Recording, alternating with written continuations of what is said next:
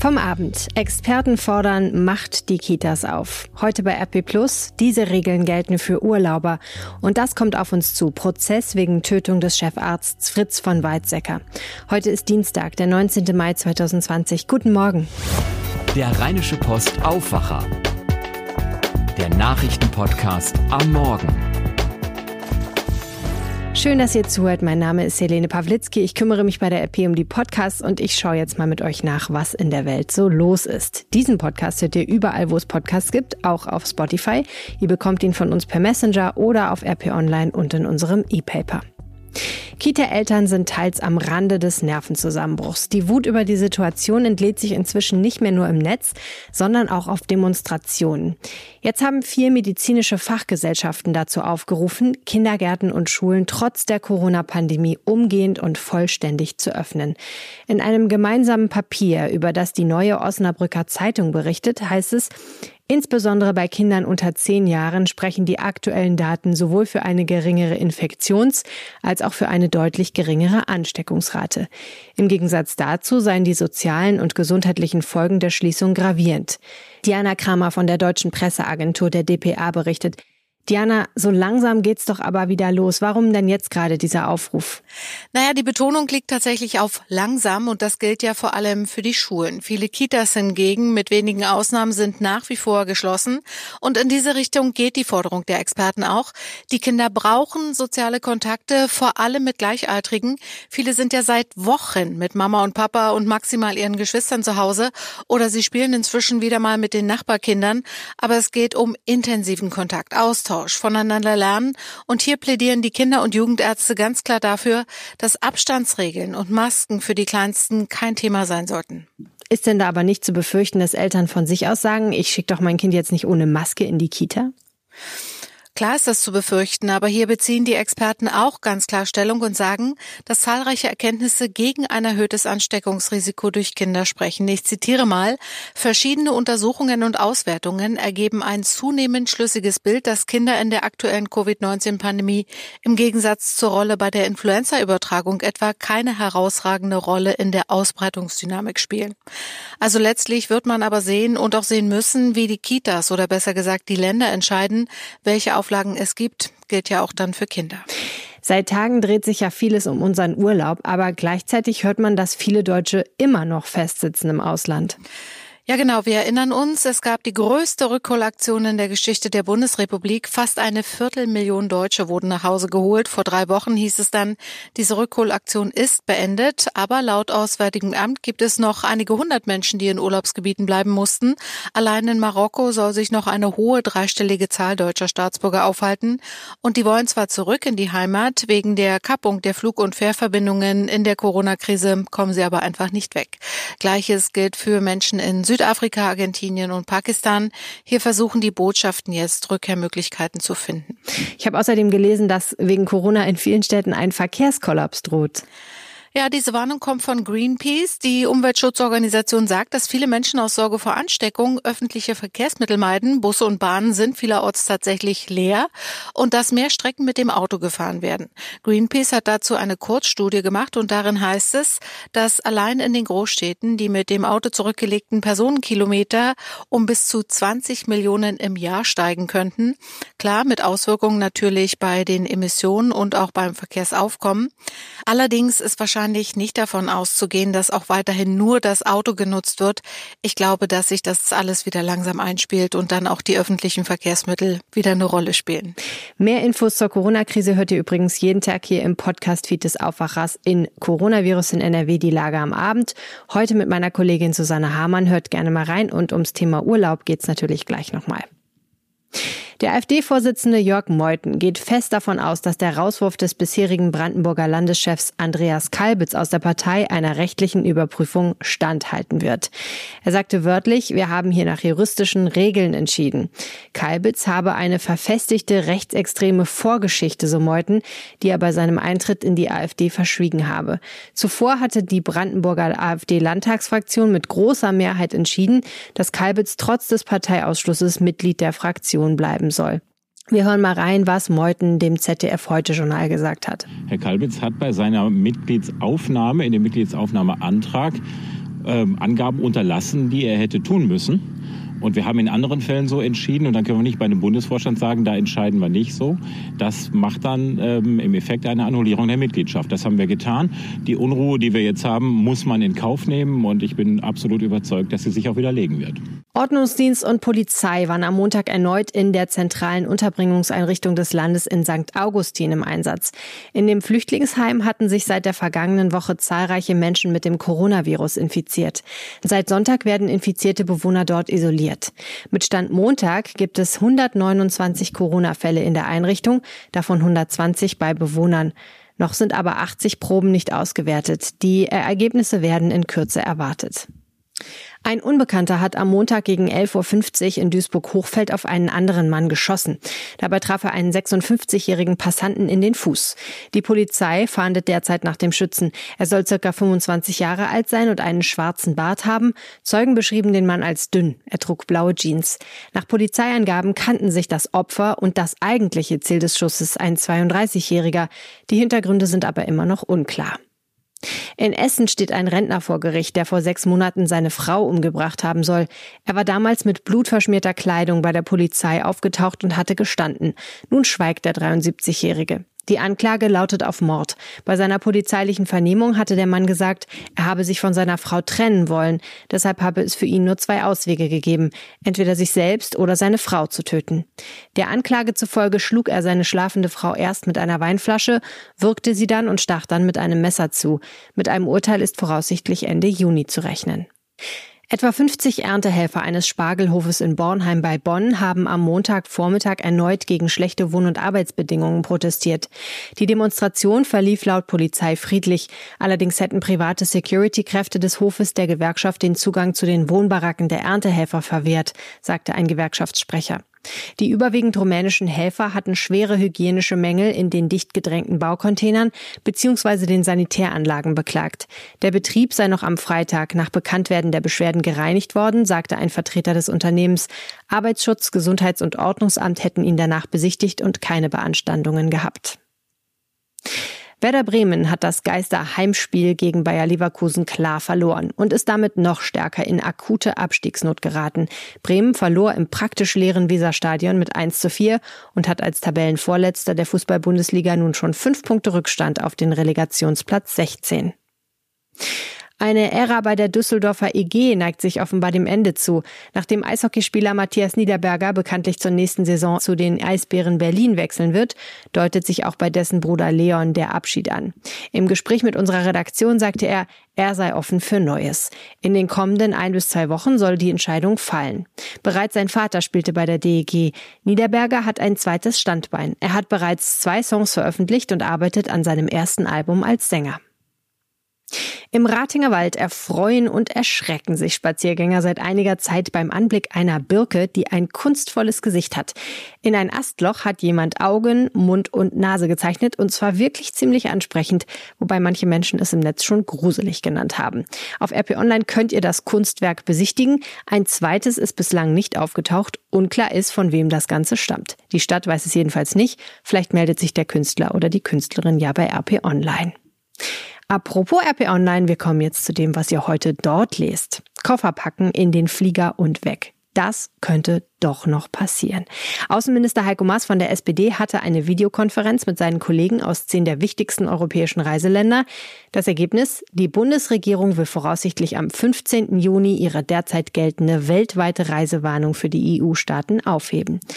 Stattdessen soll es dann Reisehinweise für jedes Land einzeln geben, damit Urlauber sich einstellen können darauf, welche Einschränkungen sie an ihren möglichen Urlaubsorten erwarten. In einem Artikel von Reinhard Kowalewski aus der Wirtschaftsredaktion lest ihr außerdem, welche Regeln ihr jetzt beachten müsst. Hier sind die wichtigsten. Quarantäne. Seit vergangenem Freitag müssen Rückkehrer in NRW nicht mehr 14 Tage in Quarantäne und das macht Reisen für viele überhaupt erst möglich. Urlaub in Deutschland. Seit Montag dürfen in NRW und in Schleswig-Holstein Hotels wieder öffnen. Ab dem 30. Mai sollen sie in Bayern wieder starten dürfen. Ab 25. Mai in Mecklenburg-Vorpommern und Niedersachsen in Baden-Württemberg ab dem 29. Mai. Allerdings müssen Reisende aufpassen. Unterkünfte dürfen oft nur eine begrenzte Zahl an Gästen aufnehmen. Feiertage. Christi Himmelfahrt, Pfingsten und Fronleichnam stehen an. Allerdings dürfen deutsche Behörden Besucherströme begrenzen. Aktuell darf man zum Beispiel noch nicht auf die Nordseeinseln wie zum Beispiel Sylt und an beliebte Orte wie den Timmendorfer Strand. Fliegen. Eurowings will ab Anfang Juni mehr Flüge anbieten, Ryanair und Laudamotion ab Juli. Auch Condor plant mehr Flüge. Bei Eurowings können Kunden bei Problemen frei umbuchen. Reiseziele in Europa. In den Niederlanden wird man ab 1. Juni wieder auf Campingplätze und in Ferienparks dürfen. Dänemark will spätestens Anfang Juni über eine Grenzöffnung entscheiden. Österreich will ab 15. Juni die Grenzen öffnen. Kroatien lässt Touristen rein. Auch für Italien, Tirol, Frankreich und Griechenland gibt es Regelungen, sie sollen im Juni oder Juli die Grenzen öffnen. Und klar ist noch, was in Spanien passiert. Dort wollen die Balearen am liebsten Touristen zulassen, aber die Regierung in Madrid bremst. Auf was man als Urlauber sonst noch so achten sollte, erklärt jetzt Reiseexperte Oliver Butler von der Verbraucherzentrale. Herr Butler, es heißt ja, Pauschalreisen seien gerade in Corona-Zeiten mit weniger Risiko verbunden. Woran liegt das? Wenn ich eine Pauschalreise buche, dann bin ich ja insofern abgesichert, ähm, dass ich hier dann kostenfrei stornieren kann, sofern eine offizielle Reisewarnung des Auswärtigen Amtes vorliegen sollte. Anders sieht es dann ähm, bei Individualreisen aus, wenn ich dann hier gezielt ähm, nur einen Baustein gebucht habe. In der EU noch besser als äh, im Nicht-EU-Ausland. Da ist es dann ganz schwierig, insbesondere wenn ich dann äh, weit irgendwo in Brasilien oder den USA wegen einer Unterkunft vielleicht ein Geld zurückfordern muss. Da muss muss ich die Klage auch dort führen. Das ist alles viel komplizierter.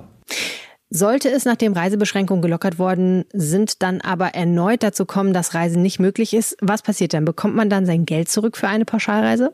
Ja, prinzipiell ist es ja so, dass bei einer Pauschalreise, insofern ich dann auch kostenfrei stornieren kann, hier vom äh, Veranstalter auch mein Geld komplett zurückverlangen kann. Und hier ist es ganz wichtig hinsichtlich einer Gutscheinlösung. Diese ist nicht zulässig. Hier hat auch die EU-Kommission unmissverständlich mitgeteilt, dass im EU-Ausland, ähm, wo eine Gutscheinregelung ähm, schon eingeführt wurde, hier gegebenenfalls ähm, Vertragsverletzungsverfahren gegen diese Länder geführt würden, zumal die EU-Kommission hier auch äh, eindeutig klärt, dass hier keine Gutscheine zulässig sind. Es ist ja durchaus möglich, dass der Komfort in Hotels stark eingeschränkt sein wird, wenn wir zum Beispiel mal an sowas wie ein Frühstücksbuffet denken. Kann man denn da einen Preisnachlass verlangen? Da kommt es ganz äh, speziell darauf an, wann ich die Reise gebucht habe. Habe ich die Reise vor Corona-Zeiten gebucht und sind mir bestimmte Leistungen versprochen worden? Buche ich allerdings jetzt und ich weiß, dass schon äh, Einschränkungen vor Ort vorliegen, dann kann ich mich natürlich nicht darauf berufen, dass beispielsweise im Hotel besondere Hygienevorschriften gelten. Dementsprechend äh, der Reiseveranstalter schon mit dem eingeschränkten äh, Angebot äh, hier im Endeffekt Werbung gemacht hat und ich weiß ja, auf was ich mich einlasse. Was können Sie Urlaubern empfehlen, die gerne eine Individualreise machen möchten? Gerade wenn es um so individuell äh, zusammengestellte Urlaube äh, geht, äh, vielleicht auch im Vorfeld, bevor ich buche, mit dem Anbieter in Kontakt treten und auch dieses Szenario Grenzschließung oder vielleicht örtliche Beschränkungen einfach mal durchsprechen und im Guten im Vorfeld das mal klären. Nicht, dass es am Schluss ein böses Erwachen gibt, weil wir wissen ja tatsächlich nicht, ob tatsächlich wieder eine Grenze geschlossen würde. Und ähm, dann könnte man einen Ärger, der vielleicht entstehen kann, vielleicht im Vorfeld schon ausschließen. Vielen herzlichen Dank. Gestern ging es übrigens auch bei Hart aber fair um dieses Thema. Für die erste Überraschung des Abends in der Plasberg Talkshow sorgte der Virologe Alexander Kekulé. Er will in den Ferien zum Windsurfen nach Ägypten und er glaubt auch, dass das klappen könnte. Ein Aufenthalt am Strand hält er für sicher, solange man Abstand einhält. Der Hauptinfektionsweg seien sowieso schlecht gelüftete Räume. Das gelte für den Urlaub genauso wie zu Hause, sagt er. Ansonsten rät er testen, testen, testen. Touristen und Personal, vor allem Schnelltests, könnten das Risiko von Einschleppungen reduzieren.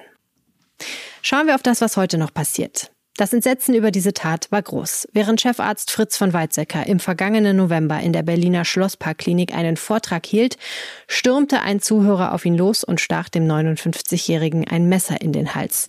Der Sohn des früheren Bundespräsidenten Richard von Weizsäcker starb noch am Tatort. Heute um 13 Uhr beginnt am Berliner Landgericht der Prozess zu dem Fall und Jan-Henner Reitze berichtet aus Berlin für die dpa. Jan-Henner, diese Tat passierte völlig überraschend. Wie ist sie genau abgelaufen? Die Schlossparkklinik hatte öffentlich zu einem Vortrag eingeladen, nichts Ungewöhnliches. Jeder, der sich dafür interessierte, konnte sich an diesem Novemberabend anhören, was Chefarzt Fritz von Weizsäcker zum Thema Fettleber zu sagen hat. Der Vortrag in einem Tagungsraum lief schon eine Weile, als plötzlich ein Mann aus dem Publikum aufsprang, auf von Weizsäcker zustürmte und ihm ein Messer in den Hals rammte. Ein Polizist, der sich privat den Vortrag anhörte, versuchte noch dazwischen zu gehen, wurde selbst verletzt. Schließlich gelingt es, den Angreifer zu überwältigen, aber für Fritz von Weizsäcker kommt jede Hilfe zu spät. Was wissen wir denn mittlerweile über den Angreifer und vor allen Dingen, warum er diese Tat begangen haben soll? Der 57-Jährige kommt aus Rheinland-Pfalz und ist auch zum Zeitpunkt der Tat psychisch krank gewesen. Deshalb stuft ihn die Staatsanwaltschaft auch als erheblich vermindert schuldfähig ein. In den Vernehmungen bei der Polizei hat er wirre Anschuldigungen gegen den früheren Bundespräsidenten Richard von Weizsäcker zu Protokoll gegeben. Hass auf die Familie wird deshalb offiziell als Motiv angegeben. Und der Angeklagte soll die Tat geplant haben, den Vortragstermin im Internet gelesen, sich ein Messer besorgt haben und dann nach Berlin gefahren sein. Es war eine Tat, die echt großes Entsetzen ausgelöst hatte. Erschütternd war ja erstmal, wie die Tat abgelaufen ist. Das Opfer wehrlos, der Täter geht wie im Wahn auf ihn los und das auch noch bei einer öffentlichen Veranstaltung. Und dann auch noch Fritz von Weizsäcker tot, der von Kollegen, Familie oder Öffentlichkeit als angesehen und klug beschrieben wurde. Mit dem Namen von Weizsäcker verbinden viele positive Eigenschaften eben durch den Vater des Opfers Richard von Weizsäcker als Bundespräsidenten. Das macht es nochmal schwerer, so ein Verbrechen zu begreifen begreifen, zu fassen. Dementsprechend waren auch die Reaktionen. Vielen Dank, Jan-Henner Reitze nach Berlin. Der Sportartikelhersteller Runners Point plant offenbar die Schließung aller Filialen sowie der Zentrale in Recklinghausen. Insgesamt sollen mehr als 800 Mitarbeiter von dem Schritt betroffen sein. Die Geschäftsführung des Unternehmens habe Recklinghausens Bürgermeister telefonisch über diesen Schritt informiert, heißt es im Rathaus der Stadt. In Recklinghausen liegt die Zentrale des Unternehmens. Hier arbeiten knapp 170 Mitarbeiter. Die Marke Runners Point wird offenbar aufgegeben, alle Aktivitäten in die Niederlande verlagert. Dutzende Staaten fordern einen bezahlbaren Impfstoff für alle Länder der Welt sowie eine faire Verteilung von Wirkstoffen. Das ist am Dienstag Thema der Jahrestagung der Weltgesundheitsorganisation WHO. Den 194 Mitgliedsländern liegt bei ihrem virtuellen Treffen eine Resolution vor, die auch die Europäische Union unterstützt. Darin werden Patentregeln gefordert, die die Produktion eines Impfstoffs in aller Welt ermöglichen. Der gemeinsame Kampf gegen die Corona-Wirtschaftskrise beschäftigt heute erneut die EU-Wirtschafts- und Finanzminister. Bei ihrer Videokonferenz soll es nochmal um das EU-Kurzarbeiterprogramm und um ein Unternehmenskreditprogramm der Europäischen Investitionsbank gehen. Beides gehört zu einem 540 Milliarden Euro Hilfsprogramm, das von den EU-Staaten bereits grundsätzlich vereinbart ist. Nach der Vorstellung der deutsch-französischen Initiative für ein EU-Hilfsprogramm zur Bewältigung der Corona-Krise will Kanzlerin Angela Merkel bei osteuropäischen Staaten um Zustimmung werben. Heute Morgen konferiert sie mit den Regierungschefs der sogenannten Visegrad-Staaten, anschließend mit dem tschechischen Ministerpräsidenten Andrej Babiš. Zu der Visegrad-Gruppe zählen Tschechien, Polen, Ungarn und die Slowakei. Das Bundesverfassungsgericht verkündet heute Vormittag sein Urteil zu den weitreichenden Überwachungsbefugnissen des Bundesnachrichtendienstes des BND im Ausland. Es geht um die sogenannte strategische Fernmeldeaufklärung. Dabei durchforstet der BND ohne konkreten Verdacht große Datenströme auf Informationen. Geklagt hat die Menschenrechtsorganisation Reporter ohne Grenzen mit Journalisten aus mehreren Ländern. Sie sehen das grundgesetzlich geschützte Fernmeldegeheimnis und die Pressefreiheit verletzt. Vom Laubfrosch bis zur Gans, vom Watt bis zu den Bergwiesen, zum Zustand der Natur in Deutschland stellt Bundesumweltministerin Svenja Schulze von der SPD heute Morgen in Berlin einen umfassenden Bericht vor. Dabei geht es um Vögel, geschützte Arten und ihre Lebensräume. Alle sechs Jahre bewerten Bund und Länder, wie gut ihr Erhaltungszustand ist und in welche Richtung er sich entwickelt. Denn sie müssen der Europäischen Union Rechenschaft ablegen über die Umsetzung von Naturschutzrichtlinien. Ja, und der einzige Mensch auf der Welt, der noch ein bisschen verrückter ist als Verschwörungstheoretiker Attila Hildmann, ist wahrscheinlich Tobi Jochheim. Und der hat mir eine Nachricht geschickt. Nachricht von Tobi. Hey, ihr Lieben. Vielleicht kennt ihr Attila Hildmann. Der Mann ist veganer Koch, verbreitet inzwischen aber hauptberuflich Verschwörungsquark über soziale Medien. Dabei hat er allerdings noch ein bisschen was an Arbeit vor sich. Das zeigt eine Umfrage unter seine eigenen Fans, die Frage lautet, hättet ihr die Wahl zwischen Merkel und Hildmann? Wen wählt ihr ins Kanzleramt? Und ja, von den ersten 5.500 Teilnehmern haben sich immer noch unglaubliche 22% für Angela Merkel ausgesprochen. Dabei ist die ja ein Alien, gesteuert von Bill Gates. Oder so. Ich musste das mal verarbeiten. Die Nachricht von Tobi Jochheim. Vielen herzlichen Dank heute Morgen. Jetzt schauen wir noch eben aufs Wetter. Es ist eher wolkig bei gemütlichen 23 Grad im Raum Düsseldorf, 20 Grad bei Bielefeld. Es bleibt weitgehend trocken, außer rund um Münster, wo es regnen kann. Und das sind im Wesentlichen die Aussichten auch für morgen. Das war der Rheinische Post Aufwacher vom 19. Mai 2020. Mein Name ist Helene Pawlitzki. Vielen herzlichen Dank fürs Zuhören. Wenn ihr uns unterstützen wollt, bewertet diesen Podcast in eurer App und lasst uns ein paar Sterne da. Oder schließt ein RP Plus Abo ab. Das Angebot findet ihr auf rp-online slash Aufwacher-Angebot. Mit nur 4,99 Euro im Monat unterstützt ihr uns und helft uns, diesen Podcast weiterzumachen. Vielen Dank an alle, die das schon tun. Habt einen wunderbaren Tag. Macht's gut. Ciao. Mehr bei uns im Netz www.rp-online.de